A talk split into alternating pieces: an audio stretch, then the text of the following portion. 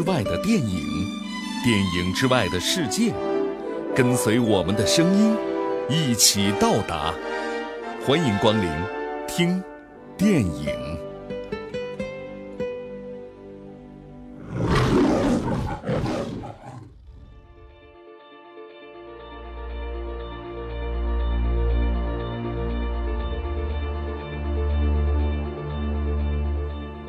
欢迎来到听电影。老兵永远不死，只会慢慢凋零。Old soldiers never die, they just fade away。这是著名的麦克阿瑟将军在一九五一年美国国会发表的谢职演讲当中最著名的一句话。无论是曾经再辉煌精彩的人生经历。也终究会有一天归于沉寂。这句话适用于许多故事的序言，更是几乎每一个人生活的真实写照。对于军人来说，或许习惯了战场上的硝烟弥漫、花草清香的田园舒适生活，他们已经很难去适应了；而对于演员来讲，曾经是各种光环笼罩。如今沦为票房毒药，也是一个无法接受的现实。对于奥斯卡和戛纳双料影帝的尼古拉斯凯奇来说，似乎这句话也非常的恰到好处。曾经主演过《我心狂野》《勇闯夺命岛》《离开拉斯维加斯》《变脸》《空中监狱》《国家宝藏》等等无数叫好又叫座的影片的。凯奇大叔，几乎在二零一零年之后就没有什么再能够拿得出手的作品了。对于凯奇大叔来说，拍电影已经不仅仅是实现财务自由的一种谋生手段，更是他的人生的一种存在方式和意义所在了。所以，他急需要找到一部合适的影片来证明自己，也告诉所有的观众，他。还存在。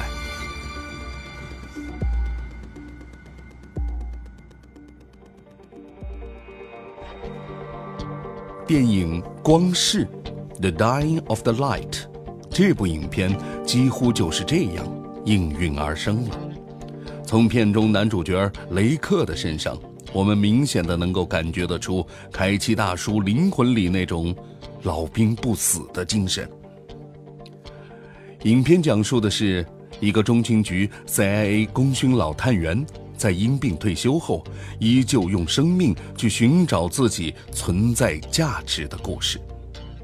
故事其实很简单，但反复出现雷克所讲述的：“你在这里存在的原因，是因为你的价值。”这句话，他对 CIA 的学员说，对他的同事说，对上司说。